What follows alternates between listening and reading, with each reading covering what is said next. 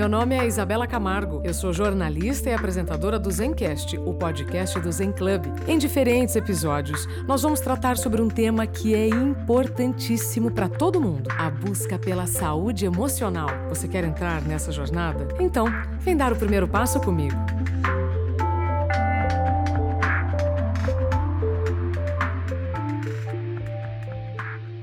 Muito bem-vindo, bem-vinda ao Zencast, o podcast do Zen Club. A partir de agora, você já sabe que nós te ofereceremos informações muito especiais que podem contribuir para sua tomada de decisão para viver melhor. O tema de hoje, felicidade corporativa na prática, com Vinícius Kitarrara. Vinícius, bem-vindo ao Zencast. Obrigado, Isabela. Obrigado, Zencast. Eu estou muito feliz de estar aqui porque, primeiro, eu acompanho a Isabela nas redes sociais, ver uma influenciadora e agora poder falar e conversar é um motivo de felicidade. Então, estou muito feliz com esse momento. Rapaz, nós vamos falar de felicidade corporativa na prática. Quem está feliz aqui sou eu, porque todos os dias é, eu, eu, levanto, não é, para é, promover saúde e aí sim entendermos o que é a felicidade corporativa. Porque, Vinícius, existe uma confusão muito grande em ser feliz no trabalho, terceirizar a minha felicidade no trabalho não é?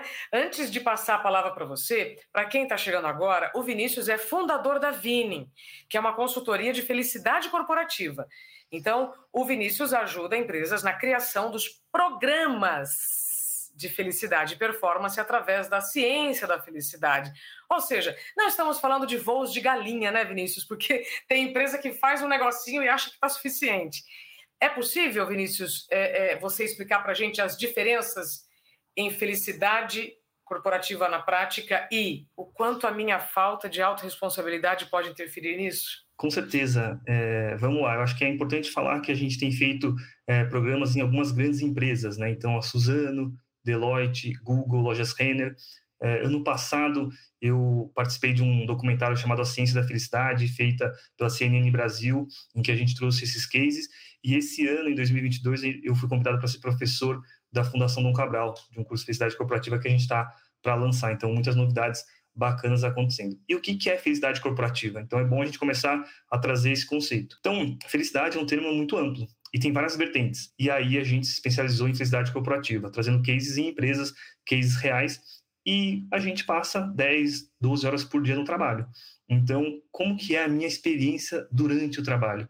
E ela pode ser uma experiência boa ou ruim trazer a ciência da felicidade para contribuir para a formação de uma cultura é muito importante. E aí eu gosto de começar falando um mantra, que é uma frase do Simon Sinek que direciona sobre esse ponto. 100% dos clientes são pessoas, 100% dos colaboradores são pessoas. Quem não entende de pessoas não entende de negócios. Então a gente ajuda a liderança a entender sobre pessoas, trazer essa pauta, trazer é, ciência, dados e fatos e mudar decisões, comportamentos e o que, que a gente coloca na agenda.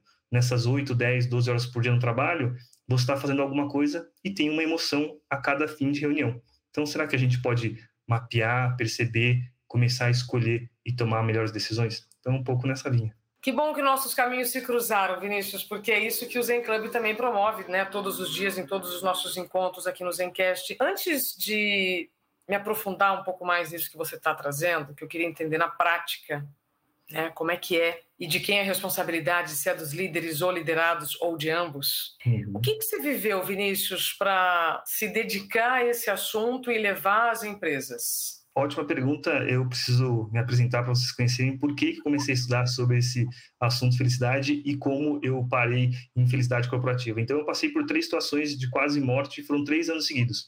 2008, 2009 e 2010. 2008, meu pai foi diagnosticado com um câncer no pescoço, começou a fazer o tratamento de quimio e rádio. Em 2009, minha mãe ficou um mês na UTI até descobrir que ela tem uma doença chamada lupus. Lupus é uma doença autoimune que não tem cura. E em 2010, eu quase morri num assalto. Eu estava na casa da minha esposa, Carol, no interior de São Paulo, em Valinhos, e a gente ficou refém de um assalto durante três horas. Esses três eventos, eles foram um wake-up call para eu começar a estudar sobre esse assunto de felicidade. E eu nunca tinha parado para me dedicar depois desses três eventos. E graças a Deus e por sorte eu tive uma segunda, terceira chance. Meu pai está bem, tratou. É, lupus, minha mãe está tratando, está aqui com a gente. eu perdi muitas coisas materiais, mas as duras penas a gente aprende que é, o recurso mais importante da vida é o tempo e não as coisas materiais. Então, ali foi uma virada de chave. Eu comecei a estudar sobre esse assunto de felicidade e dali, de um interesse individual, eu comecei a levar para os meus amigos. Surgiu a oportunidade de criar uma escola de felicidade. Ela virou uma escola online e evoluiu para começar a atender empresas em 2017 em diante. Com a chegada da pandemia, explodiu a procura por esse assunto e a gente já estava fazendo isso nas empresas há alguns anos, o que deu uma é, oportunidade de ser um grande player, começar é, já trazendo cases reais em outras empresas. É impressionante, né, Vini, que a gente só guia por um caminho que já percorreu. As situações é, e como que foram, como eram as suas situações no seu trabalho até você se dedicar a isso? Você viveu alguma situação também que te chamou a atenção, tirando esses três episódios muito violentos que fizeram você repensar a rota, né, recalcular a rota da sua vida, e nos ambientes profissionais que você passou, o que, que você reconhecia ali que poderia ser mudado? Legal. É, duas histórias que eu queria contar. Então, a primeira, eu vou fazer uma confissão aqui para vocês, que o meu sonho até 2010 era ser rico o mais rápido possível. Então, eu estava no INSPER. O INSPER é uma faculdade muito voltada ao mercado financeiro e o objetivo era ganhar dinheiro muito rápido. E aí eu quase perdi os meus pais, eu quase morri, e aí eu me dei conta que essa estratégia não era boa. Você fala assim, nossa, eu vou deixar para ser feliz no futuro e agora eu vou me matar de trabalhar, vou fazer coisas que eu não gosto por dinheiro. E aí, então, essa foi uma primeira mudança. E aí eu mudei completamente de carreira. É, eu trabalhei cinco anos como headhunter. E aí eu só entrevistava posições de C-level. O que são posições de C-level? O pessoal que não conhece, são posições que começam com a letra C. CEO, CFO, CMO. Então, era presidente de empresa e alta diretoria. E durante cinco anos, eu entrevistei mais ou menos 1.500 executivos e executivas. E algo me chamou muita atenção, porque eu só falava com pessoas muito bem-sucedidas e financeiramente ricas, e várias, várias estavam infelizes. Várias queriam trocar de trabalho porque elas assim, não, não faz sentido. Eu preciso estar bem, eu estou ficando doente. Então, muito cedo eu passei por uma experiência pessoal. Eu tive a sorte de trabalhar como recrutador de posições é, de alta liderança e eu vi delas, as pessoas que chegaram lá. Porque as revistas, os jornais falam assim: busque sucesso, busque sucesso, busque estar na capa das grandes é, revistas. E aí eu estava falando com essas pessoas e nos bastidores ela falou assim, nossa, não é só por dinheiro, não faz sentido, eu preciso estar bem. É, então, aquilo me chamou muita atenção e eu decidi que felicidade não era só algo pessoal, mas algo profissional. E, e ali eu tive uma visão de investir nisso. E por muito tempo, assim, no começo, 2010, 12, as pessoas me achavam meio louco, assim, não, tá louco, vai arrumar um emprego, vai fazer outra coisa. E aí passou um tempo, as pessoas começaram a ver interesse. É, em 2020, com a chegada da pandemia, aquilo gerou-se uma importância muito grande. E aí o jogo mudou mesmo. Ah, Vinícius! E, e qual é o retorno financeiro que a felicidade no trabalho pode gerar? Vamos falar agora a língua né, de quem só vê números. É, isso é importante, né? A ciência da felicidade ela já tem, e é, gosto de colocar aqui o Sean Aker, um pesquisador que escreveu O Jeito Harvard de Ser Feliz. Tem um livro aqui, A Ciência da Felicidade, do Luiz Gaziri, então que tem dados e fatos. Então, quem, quem, quer saber sobre dados e fatos, busque essas referências, tal, Ben Shahar, é, o professor Robert Waldron. Então, tem vários pesquisadores, professores que trazem esse tema. E a ciência da felicidade já provou que pessoas felizes ficam menos doentes, é, elas estão mais engajadas, são mais criativas, diminui o turnover, diminui realmente o, custo de transição.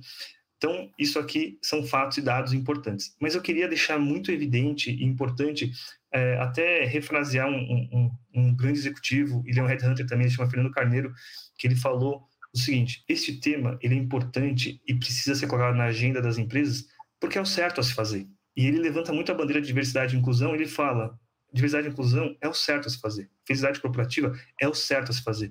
Então, é, os números, os dados, eles já estão provados e a gente precisa correr atrás deles. Mas a decisão é este é o correto a se fazer.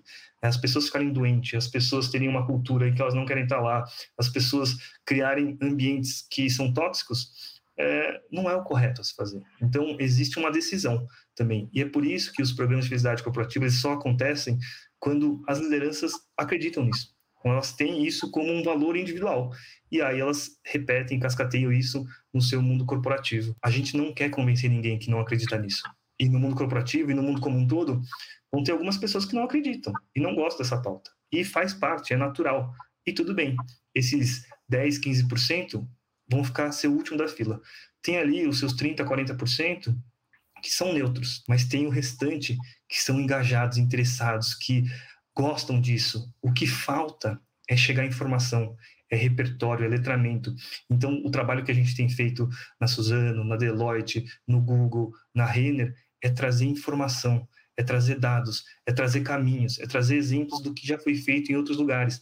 E a cada novo case que a gente vai trabalhando, a gente vai tendo mais repertório para ajudar novas empresas.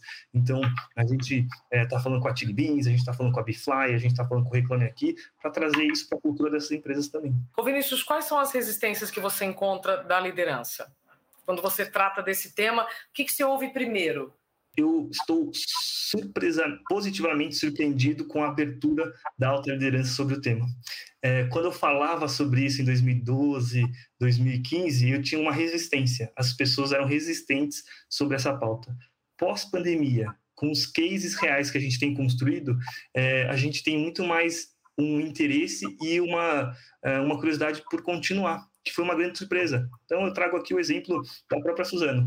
Eu fui conversar com o diretor executivo comercial e de gestão da Suzano, Léo Grimaldi. Era 20 minutos de conversa para explicar sobre o programa. Essa conversa durou uma hora e meia e ele pediu que ele queria uma sessão individual toda semana para aprender sobre isso. E a gente ficou seis semanas seguidas para que ele pudesse se capacitar, para ele ter o conteúdo, para ele poder entender e levar isso. Aí levou para o comitê executivo de, ele falou assim, vou levar esse tema, vamos ver quem se interessa. Das dez pessoas é, da diretoria executiva, nove executivos quiseram ter essa conversa.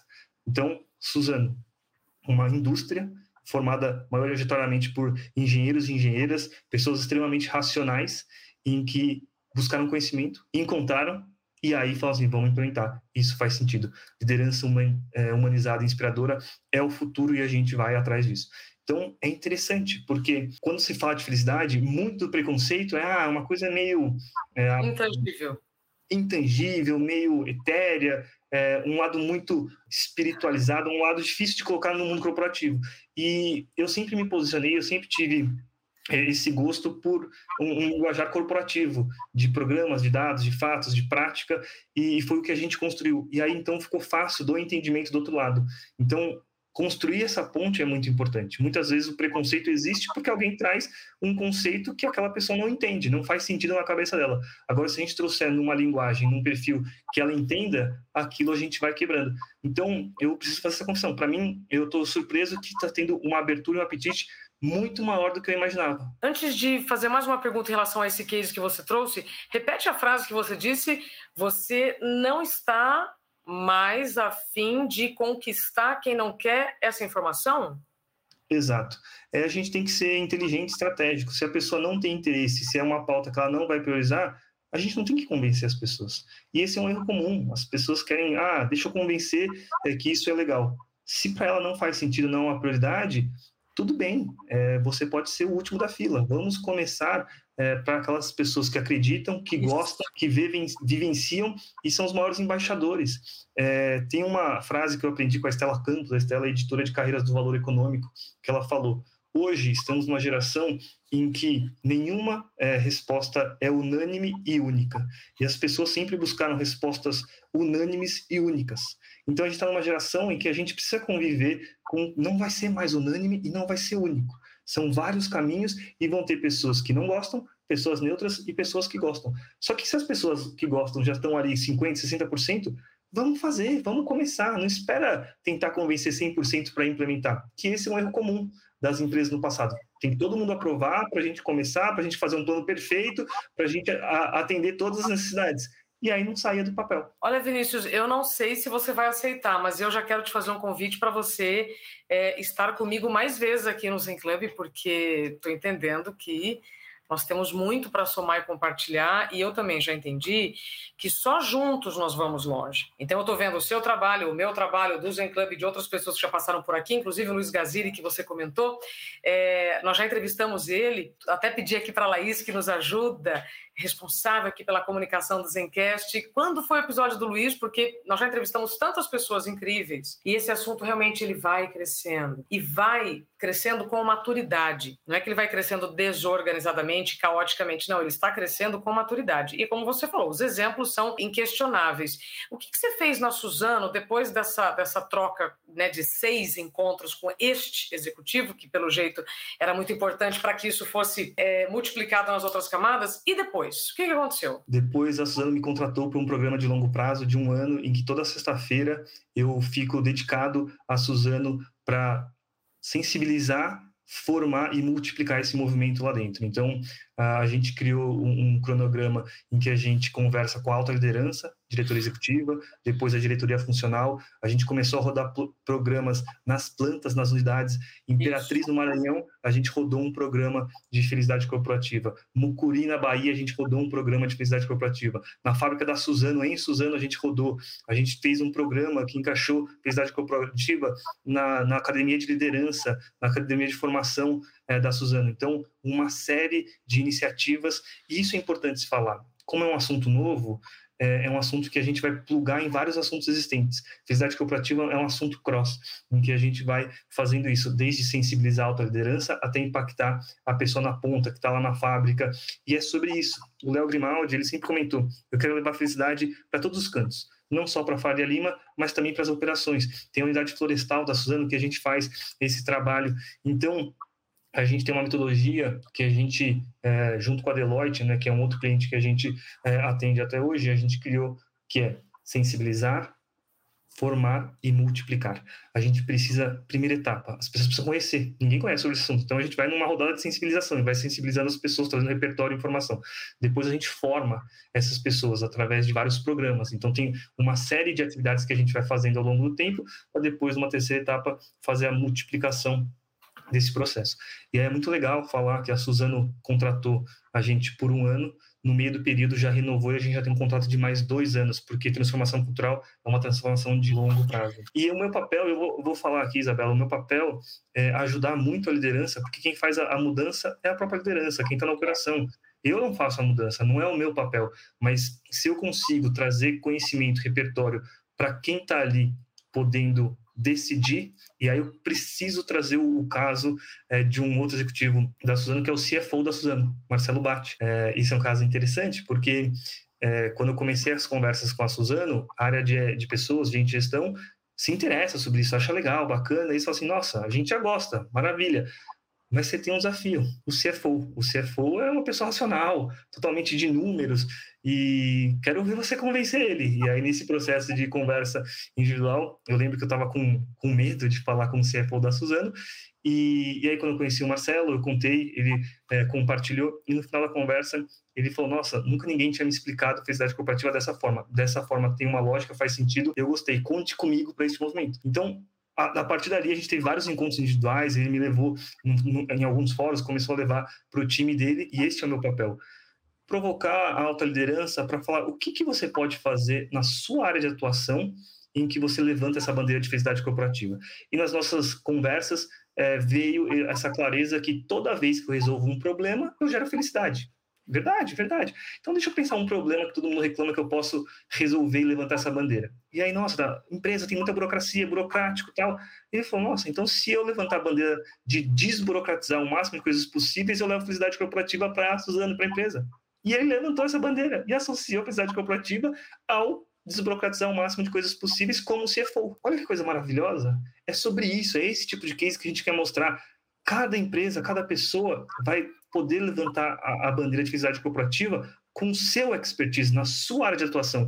Não vai ser igual o RH de finanças, de marketing. E é isso que a gente mostra para as pessoas, porque é, os colaboradores, a liderança, às vezes tem medo, falam assim, nossa, como que eu vou fazer algo que eu não sei, que eu não tenho conhecimento, prefiro nem tocar nessa seara. Mas aí você começa a sensibilizar e mostrar caminhos que você se torna um líder melhor, que as pessoas ficam mais felizes. E porque isso é o correto a se fazer, maravilha. Aqui temos um combo extremamente interessante e importante. Quais são as matérias que estão dentro da felicidade corporativa. O que, que você ensina? Como é a metodologia? Perfeito. A gente tem algumas metodologias. É, uma que é o coração do que a gente fala é pautada na pesquisa mais longa feita sobre felicidade, que foi feita pela Universidade de Harvard, professor Robert Waldger, uma pesquisa com mais de 86 anos, que cruzou milhões de dados e identificou que o fator que mais contribui para a nossa felicidade de longo prazo são os bons relacionamentos relacionamentos de qualidade, confiança, é o fator que mais contribui para a nossa felicidade de longo prazo. A gente passa mais tempo no trabalho do que com a nossa família. Então, as relações de qualidade elas são fundamentais para a nossa felicidade de longo prazo. E a gente começou a endereçar isso nas empresas, trazer esse conceito. E eu vou trazer um número que vai ser até um pouco assustador, Isabela. A gente começou a perguntar para as empresas, a gente faz muitas palestras, muitos workshops no Brasil afora, a gente sempre pergunta e faz essa pesquisa. Pessoal, quantas pessoas dentro da sua empresa você tem uma relação de qualidade e confiança? E as pessoas começam a responder essa, essa pesquisa.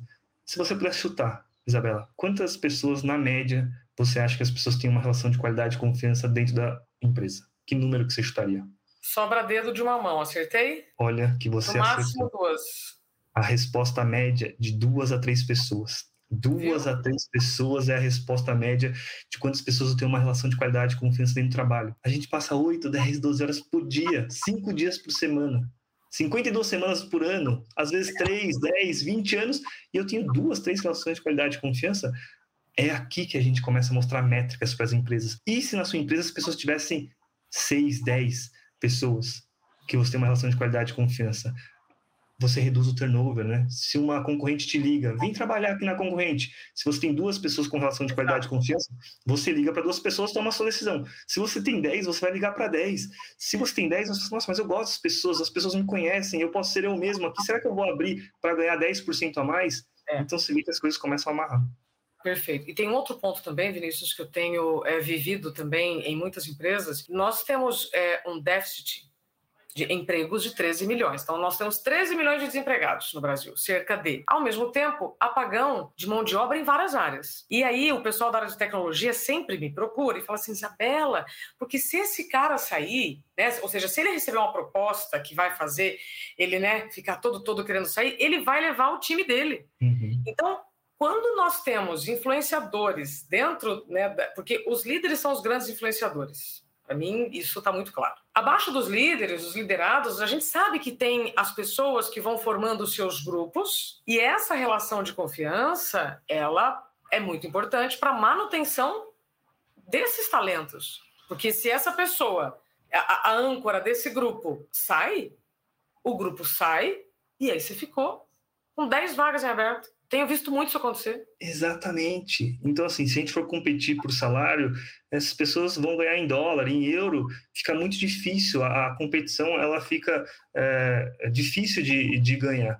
Então, as empresas entendendo que felicidade corporativa, criar uma cultura é uma forma importante de reter talentos, de criar um ambiente que a pessoa está feliz, se a pessoa está feliz, a chance dela sair diminui drasticamente. Só que nunca foi priorizado isso. Antes da pandemia, essa não era uma prioridade. Mas agora virou uma prioridade.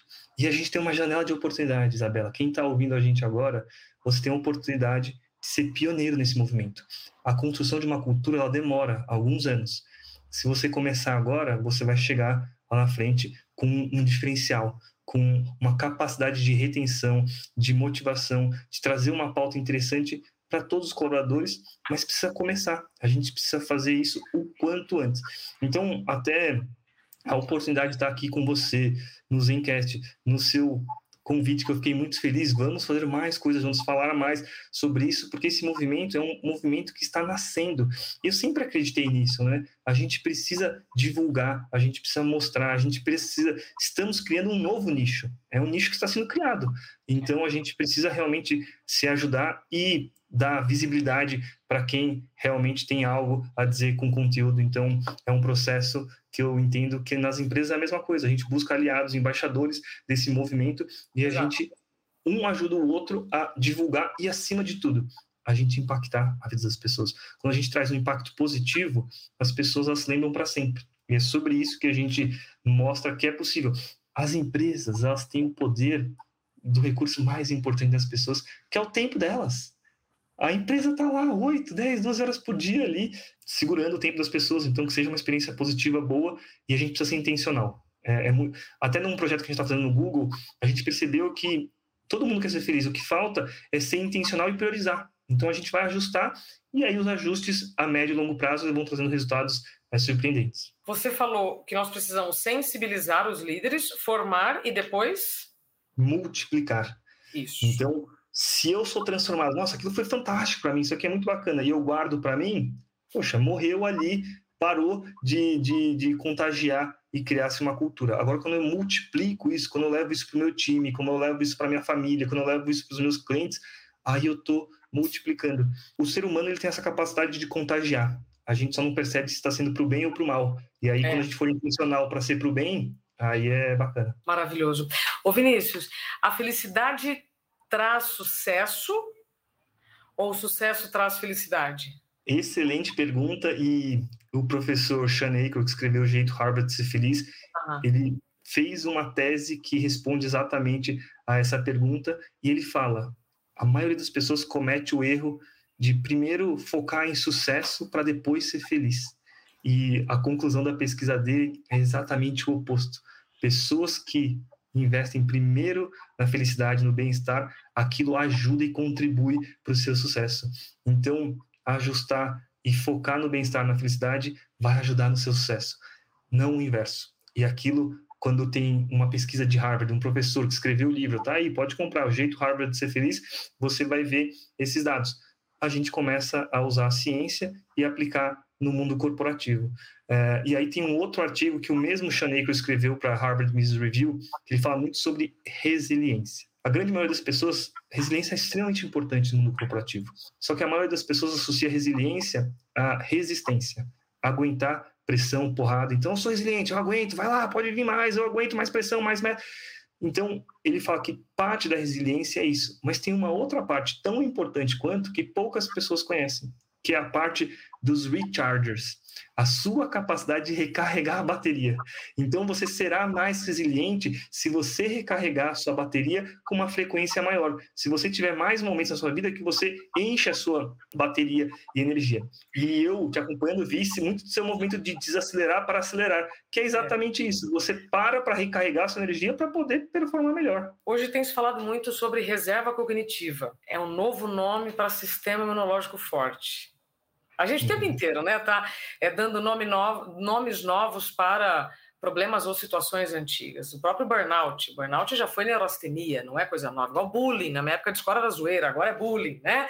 Ô Vinícius, é, para a gente encerrar este episódio, tá? Porque eu tenho certeza que nós faremos mais coisas juntos. Se alguns C-Levels, se não, tenho certeza, para todos os C-Levels que estão nos ouvindo agora no Zencast e que ainda estão na dúvida que bobajada que esses caras estão falando de felicidade corporativa. Será que eu preciso? Será que eu não preciso? Será que eu espero um pouco mais? Enfim, para os resistentes, o que, que você falaria agora? Olha, é interessante, né? Você falou muito do C-Level e um dos grupos que eu atendo e já fiz alguns projetos chama o YPO. O YPO é o Young Presidents Organization, é uma, é uma organização só de presidentes de empresa que eles se reúnem em grupos de é, mais ou menos 10 CEOs de diferentes empresas que é um ambiente seguro que eles podem trocar informações é, sobre isso, que é um desafio mesmo estar tá, nessa posição altíssima. E esse assunto de saúde mental, ele começou a pegar no, na, no alto escalão das organizações, e por isso que aquilo começou a ter uma importância diferente. Quando, não, eu, quando eu não sinto na minha pele, dói menos, né? Então, a pimenta no olho, quando vem no meu olho, dói mais. E aí eu entendo a importância. E isso começou a abalar também a família, dessas pessoas que estão em posições da alta liderança. Então, se eu pudesse dar uma mensagem para eles é esse movimento de felicidade corporativa, ele é importante para você como indivíduo, para sua família e como consequência para a sociedade. Este é um assunto que ele vai acontecer. A pergunta é quando que você vai entrar nesse movimento? É sobre isso. Você quer ser o último da fila ou você quer ser o primeiro? Então essa reflexão é muito importante. As empresas elas vão para essa direção, porque os movimentos de dor muito forte têm sempre um contra-ataque. É, é uma questão de tempo. Então o meu convite é para quem acompanha o Zencast, a Isabela, o Vinícius, você vai poder começar antes. E começar antes é mais fácil. E isso funciona para tudo na vida. Quando você começa antes a investir, mais cedo você tem a sua liberdade financeira. Quanto antes você começa a treinar, é, antes você tem resultado. Quanto antes você consegue colocar na cultura corporativa, antes você vai ter uma cultura em que retém as pessoas, as pessoas estão ali entendendo o propósito e entendendo isso é um erro comum. As pessoas acham que tem que escolher entre resultado ou bem-estar. Este é um erro muito frequente nas empresas, escolher um ou outro. E assim a felicidade começa a mostrar invista em felicidade, em bem-estar, que você vai ter mais sucesso. É muito caro e custoso contratar, reter, tratar, pagar, motivar as pessoas. Então, existe um caminho novo, venha o quanto antes. Vinícius Kitarrara, que bom que a gente se encontrou aqui no Zencast e tenho certeza que nós continuaremos neste movimento, como você falou, é a médio e longo prazo, sim, e precisamos de força juntos. Volte sempre que você quiser. Obrigado, Isabela. Uma felicidade estar aqui com você. Obrigado, eh, Zencast. E aqui fica um convite, um pedido para você que está ah, ouvindo ou assistindo a gente. Dê o primeiro passo. Leve isso para sua empresa. Pesquise sobre isso. Você não precisa que a empresa inteira resolva. E aí, última coisa, né? Você falou o que é felicidade corporativa? A gente acredita que são três pilares: a cultura da empresa, a minha liderança barra time e a autorresponsabilidade. Esses são os três pilares para que o movimento ele aconteça. Então, começa, começa no seu time, começa com você e aí a gente vai contagiando o resto da empresa. Vinícius, se o seu sobrenome não fosse Kitahara e o meu Espagiário Camargo, eu diria, fomos separados na maternidade. Uhum, temos ali o mesmo conceito de DNA, isso é propósito. É, é exato. Obrigada, Vinícius. E obrigada a você que nos acompanhou até aqui. Muito obrigada pelo seu tempo e confiança. Até o próximo Zencast, podcast do Zen Club.